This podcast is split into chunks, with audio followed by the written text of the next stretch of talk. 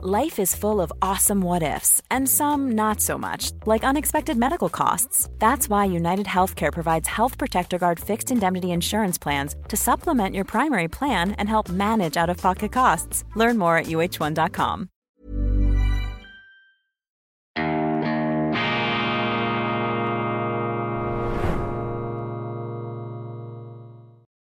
Grüezi miteinander, ganz herzlich willkommen und einen wunderschönen, energiegeladenen guten Morgen, meine sehr verehrten Damen und Herren, liebe Freunde. Ich begrüße Sie zur schweizerischen Ausgabe von Weltwoche Daily, die andere Sicht, unabhängig, kritisch, gut gelaunt am Freitag, dem 1. Dezember 2023. Gott sei Dank kommt jetzt Weihnachten, Gott sei Dank beginnt jetzt die Adventszeit und ungeachtet des Wahnsinns und der schlechten Nachrichten, die uns da umtosen, ungeachtet all dessen, ist eben diese Adventszeit etwas ganz Spezielles, etwas Wundervolles, etwas Zauberhaftes. Ja, es gibt auch viel Stress, es gibt viel zu tun und das Lebenstempo ist bei vielen etwas höher, aber gerade der Kontrast zwischen dieser Endjahreshektik und den Inseln der Besinnlichkeit, das macht es für mich aus. Und ich hoffe, auch Sie können das genießen und Sie haben die Möglichkeit, sich da gewisse Freiräume, Lichtungen, Lichtungen in der Dunkelheit zu erkämpfen, zu erstreiten. Bleiben Sie dran, wir haben eine Fülle von ganz interessanten Nachrichten. Das Thema Nummer eins, auch in der Schweiz, ist die Zuwanderung, ist die Massenmigration, ist die völlig außer Rand und Band geratene Masseninvasion in unser Land, in die Schweiz, das ist ein Problem, über das ja viele Länder, viele Staaten zu klagen haben. Und wenn wir jetzt einmal von allem abstrahieren und alles wegschieben und das ganze rhetorische Getöse hinter uns lassen, dann kann man nur zu einem Befund kommen. Diese Migrationskrise ist das Sinnbild eines kolossalen, eines gigantischen, eines epochalen politischen Versagens, der meisten Parteien in jedem Land, auch und gerade in der Schweiz.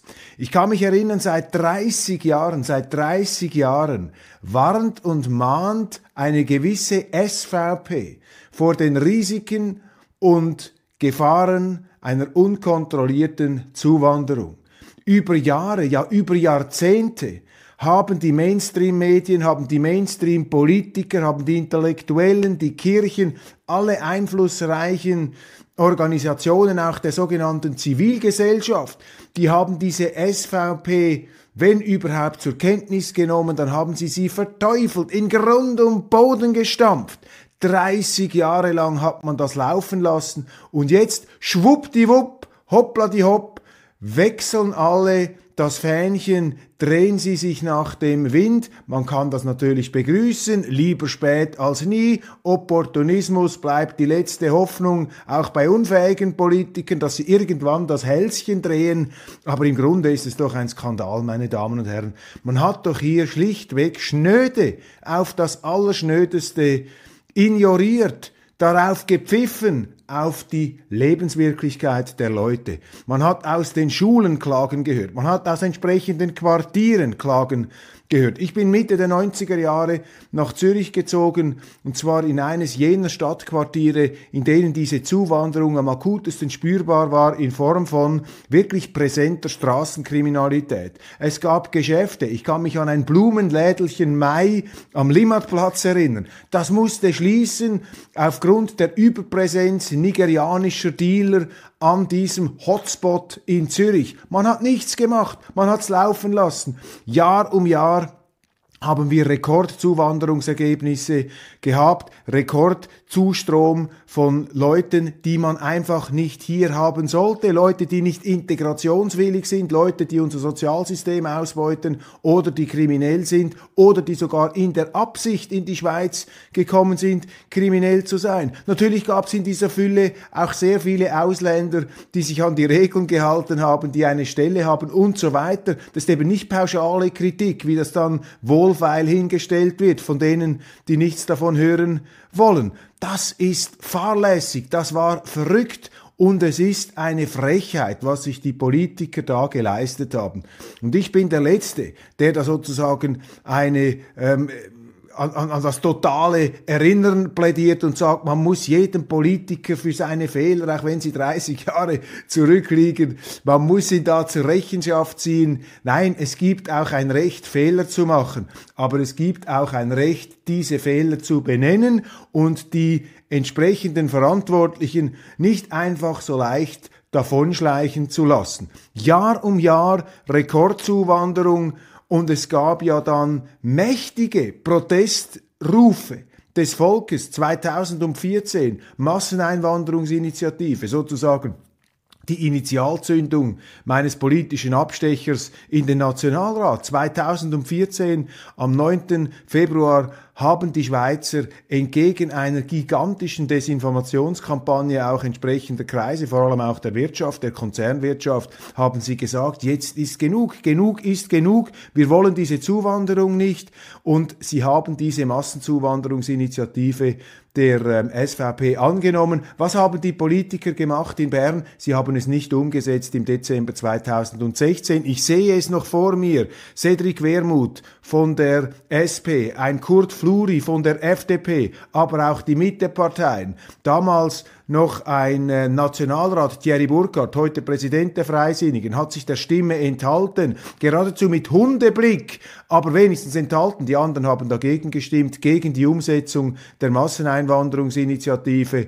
Und das ist wirklich ein Schandfleck, auch für die schweizerische Politik. Und man sollte das nicht einfach so achselzuckend hinnehmen und sich damit abfinden. Das ist auch ein Nicht-Ernstnehmen der politischen Verantwortung jener Leute, die sich haben wählen lassen und die sich auch fürstlich entlohnen lassen, meine Damen und Herren, für diese Politik. Also die Tatsache, dass wir im letzten Jahr eine Nettozuwanderung von 180.000 hatten. Die Tatsache, dass wir auch in diesem Jahr extreme Zahlen haben im Asylbereich, im Asylchaos, dass unsere Behörden kapitulieren, dass eine Elisabeth Bohm-Schneider, die Migrationsministerin, genau jene ratlosen, achselzuckenden Floskeln vor sich gibt, die man schon seit Jahren nun hört von der Politik. Das ist unglaublich und das grenzt natürlich, beziehungsweise geht darüber hinaus, Wählerverachtung. Das ist eine Verachtung des Wählers, das ist eine Verachtung unserer Demokratie, das ist eine Verachtung unserer Institutionen, ausgerechnet von jenen Leuten, die sich immer wieder aufgeblasen, hochtrabend, hochmütig, hochnäsig hinstellen und sagen, wenn ihr mich kritisiert, ist das eine Kritik an den demokratischen Institutionen der Schweiz, Blasphemie. Nein, nein, liebe Freunde da in Bundesbern, was ihr macht, ist eine Verachtung der schweizerischen Demokratie, des Souveräns und ihrer Institutionen. Das kann so nicht weitergehen, meine Damen und Herren. Und wir sehen, in Europa dreht der Wind. Ich werde dann in der internationalen Ausgabe darauf zurückkommen. Der Kult um den Mittepräsidenten Gerhard Pfister geht weiter. Gerhard Pfister ist zweifellos ein Politiker, mit dem ich sehr, sehr gerne diskutiere, mit dem es sich wunderbar auch debattieren und streiten lässt. Ein belesener, ein kultivierter Mann, auch mit einem verschmitzten Humor und mit einem Lächeln auf den Lippen, aber etwas, und das ist leider das Wichtigste, das lässt sich hier nicht wegleugnen und lässt sich auch nicht wegdrücken. Gerhard Pfister ist eben das Inbild sozusagen ein typischer Vertreter jener Politik, der es vor allem um die eigene Partei und eben nicht ums Land geht. Gerhard Pfister ist ein Meister darin, aufgrund von mikroskopisch kaum mehr messbaren Verschiebungen der Prozentzahlen äh, seiner Wähleranteile groß angelegte politische, tektonische Verschiebungen abzuleiten. Also er ist ein Meisterinterpretator des eigenen Wirkens. Also das ist er wirklich in dieser Form ist er unerreicht. Ähm, diese Fähigkeit, diese Eloquenz, auch diese Intelligenz und diese fast schon wieder bewundernswerte und fast schon wieder überzeugende Art, das eigene Wirken ähm, im großartigsten Licht darzustellen, ohne aber penetrant aufzufallen, das ist fast schon eine eigene Kunstform. Aber wir dürfen bei aller Bewunderung nicht vergessen, dass dieser Gary Pfister sich viel zu wenig darum kümmert, und ich komme nur darauf zu sprechen, weil keine Zeitung und kein Tag im Moment vergeht, ohne dass in den Zeitungen nicht irgendeine Eloge oder ein großer Artikel über Gerhard Pfister steht. Wir sollten darüber nicht vergessen, über diese ganzen selbstgemachten Herrlichkeit, dass es Gerhard Pfister hier vor allem immer um seine eigene Partei geht und gar nicht um die Schweiz. Denn in der Schweiz fragen wir uns ja, Wofür steht eine Partei? Was macht sie mit der Schweiz? Und wenn man sich da nur definiert sozusagen als Gralshüter einer Mitte, die ja der politische Nichtort schlechthin ist, weil sich die Mitte ja immer aus den anderen heraus ableitet. One size fits all seemed like a good idea for clothes. Nice dress. Uh, it's a it's a t-shirt. Until you tried it on. Same goes for your healthcare. That's why United Healthcare offers a variety of flexible, budget friendly coverage for medical, vision, dental, and more. So, whether you're between jobs, coming off a parent's plan, or even missed open enrollment, you can find the plan that fits you best. Find out more about United Healthcare coverage at uh1.com. That's uh1.com. Hey, it's Ryan Reynolds, and I'm here with Keith, co star of my upcoming film, If, only in theaters, May 17th. Do you want to tell people the big news? All right, I'll do it. Sign up now and you'll get unlimited for $15 a month in six months of Paramount Plus Essential Plan on us. Mintmobile.com slash switch. Upfront payment of $45 equivalent to $15 per month. Unlimited over 40 gigabytes per month. Face lower speeds. Videos at 480p. Active Mint customers by 531.24 get six months of Paramount Plus Essential Plan. Auto renews after six months. Offer ends May 31st, 2024. Separate Paramount Plus registration required. Terms and conditions apply if rated PG. Dann entspricht das eigentlich gar nicht dem, was man von einem Politiker erwarten sollte.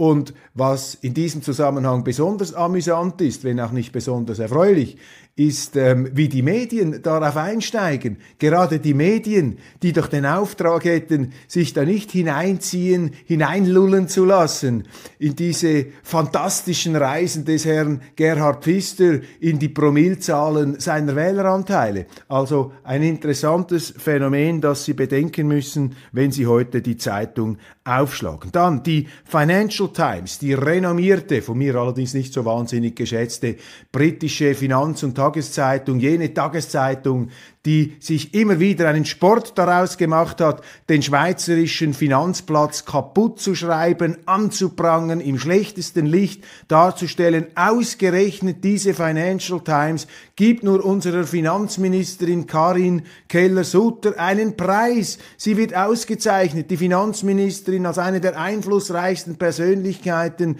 des äh, Jahres 2023. Und als ich das heute Morgen gelesen habe, meine Damen und Herren, dann sind in meinem Innern alle Alarmsirenen angeworfen worden und ich habe das schrille, das gellende, den gellenden Sirenenton vom März 2023 wieder im Ohr gehabt als Karin Keller-Sutter, eine der Drahtzieherinnen bei der überstürzten Beerdigung bei diesem Euthanasieprogramm im Zusammenhang mit der Credit Suisse in der Schweiz geworden ist. Und es ist ein Alarmzeichen, meine Damen und Herren. Es ist beunruhigend. Es ist geradezu erschreckend, wenn eine Schweizer Politikerin von der Financial Times, eine Finanzpolitikerin von der Financial Times einen Orden bekommt das ist, das muss zu denken geben, denn die Financial Times ist nun die schlechteste aller schlechten Adressen, um einer Schweizer Finanzministerin eine Auszeichnung, eine Prämie, eine Würdigung zu geben, denn die Financial Times, die ist an nichts weniger interessiert als an einem starken Schweizer Finanzplatz. Und so gesehen lässt diese Auszeichnung natürlich tief blicken, tiefst blicken denn wir haben ja damals schon gesagt, dass es überhaupt nicht im Interesse der Schweiz ist, wenn es nur noch eine Großbank gibt. Und dass man alles hätte daran setzen müssen, natürlich schon viel früher, diesen Irrweg der Credit Suisse belauert, beäugt und begutachtet von vielen, vielen Regulatoren, von einer Nationalbank, von einer FINMA. Die hatten ja alle Tomaten auf den Augen. Es wäre schon viel früher zwingend gewesen, diese Credit Suisse da von allen Seiten wieder auf den richtigen Weg zu bringen, wenn sie schon so intensiv überwacht wird. Im Grunde sollte man eine Bank gar nicht derart überwachen müssen. Damit lernt man natürlich auch die unternehmerische Eigenverantwortung, aber das ist ein anderes Thema. Karin Keller-Sutter hat als Vertreterin der Landesregierung falsche Informationen abgegeben. Sie hat das Publikum in falscher Sicherheit gewiegt. Dann hat man über äh, Nacht gleichsam diese Bank abgewickelt. Man hat sie in einem Eilverfahren verschoppt zu einen zu Schleuderpreisen innerhalb des äh, Konkurrenten UBS. Ich beglückwünsche die UBS zu diesem Jahrhundertdeal und ich wünsche Ihnen viel Erfolg, jetzt als einzige verbliebene Großbank dieser Dimension ähm, möglichst viel Erfolg zu haben. Selbstverständlich, ähm, das, äh, dafür beten wir geradezu gleichsam, aber wir sollten trotz allem nicht die Augen verschließen davor, dass hier natürlich etwas passiert ist, was nicht passieren darf. Ich meine, Karin Keller-Sutter verantwortet auch die Enteignung von Coco Bondholders. Karin Keller-Sutter hat es nicht für nötig erachtet, die Großaktionäre der Credit Suisse anzurufen und sich bei ihnen zu entschuldigen, dass man ihnen mit diesem Verfahren Milliardenverluste beschert hat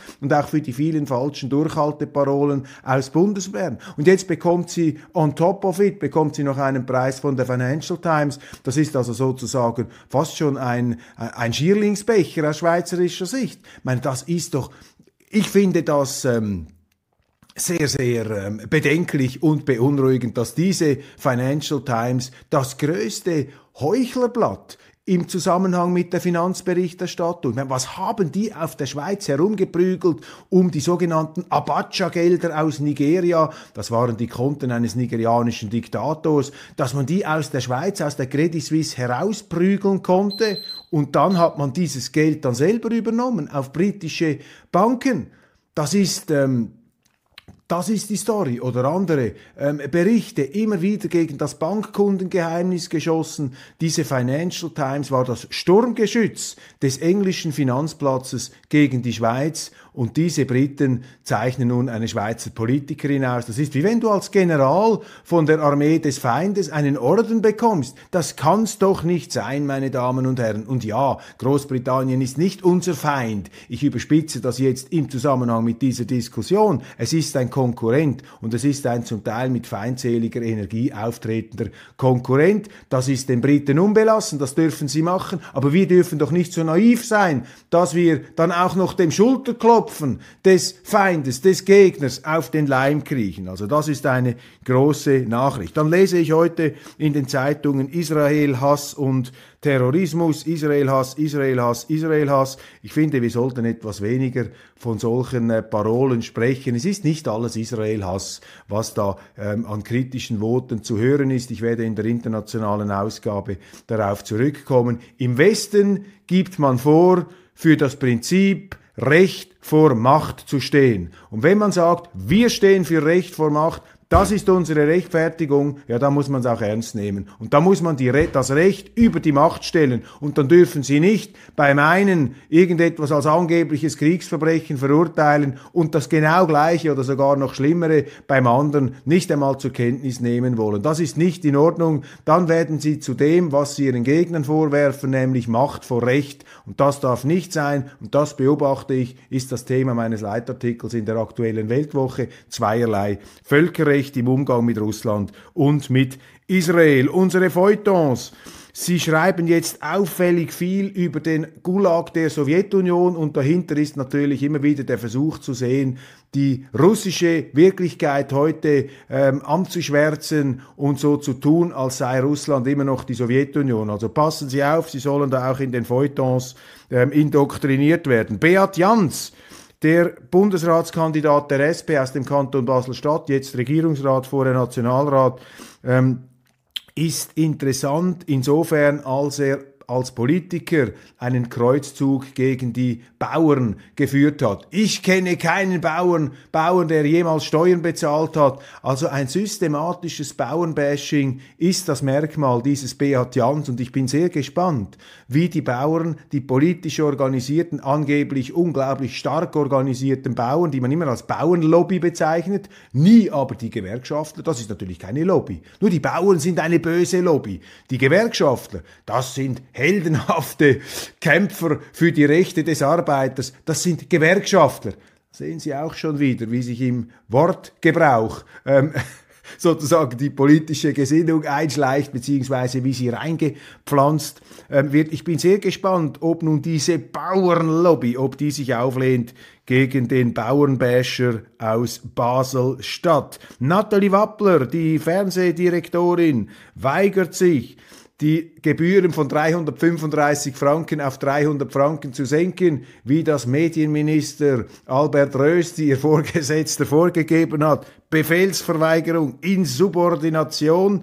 Mein Kollege Christoph Mörgeli hat auf Weltwoche Online geschrieben, ähm, Rösti müsse Frau Wappler loswerden. Ja, diese Auffassung kann man selbstverständlich vertreten. Für mich ist einfach dieses Aufbegehren nichts anderes als ähm, ein wunderbares Symptom, allerdings natürlich auch ein, ein himmeltrauriges Symptom, aber, aber wunderbar in dem Sinn, dass man es eben sieht, dass es so offensichtlich ist, ähm, ja, dass die Arroganz dieser äh, Fernsehleute, die lassen sich doch von niemandem, niemandem etwas sagen. Sie haben zwar einen politischen Auftrag, sie haben eine staatliche Konzession, aber das interessiert sie gar nicht. Wir sind unabhängig, wir sind unabhängig, wir können machen, was wir wollen. Ihr müsst einfach immer schön die Kohle rüberschieben, die ihr vorher mit Zwangsgebühren den Leuten aus dem Sack genommen habt. Das ist hier die Mentalität. Und wenn Sie mich fragen, müsste man hier mit einem dosierten Nasenstüber Gegensteuer geben. Meine Damen und Herren, das war's von Weltwoche Daily Schweiz für heute. Ich äh, biege schon ein auf die internationale Sendung.